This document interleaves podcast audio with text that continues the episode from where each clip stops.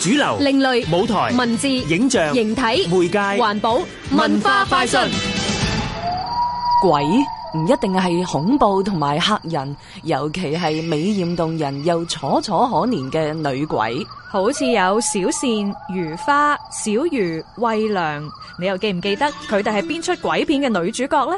香港電影資料館今期將會以《顯勸人間》為題，選影八部有關人鬼情誼嘅電影。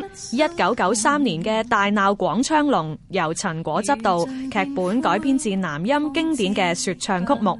故事講述戰後香港嘅一段三角孽緣，電台播音人被雨傘之中嘅女鬼所救，之後仲幫女鬼去揾負心漢。一九八八年嘅《胭脂扣》改編自李碧華嘅同名小說，由關錦鵬執導。電影講述唐西名妓如花重返陽間，尋覓舊時殉情嘅愛侶十二少嘅凄美故事。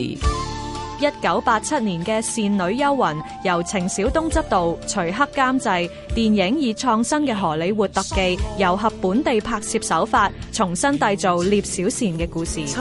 一九八三年嘅《陰陽錯》，導演林嶺東。故事講述魏淑君飾演女鬼嘅小魚，向飾演保險公司主任嘅譚詠麟求助，希望證明自己意外身亡，等屋企人可以攞到保險金。後來兩個人日久生情。除此之外，仲會放映嘅電影包括有姚鳳盤執導嘅《寒夜青燈》、林青霞主演嘅《古鏡幽魂》，黃梅調鬼片《紅梅閣》。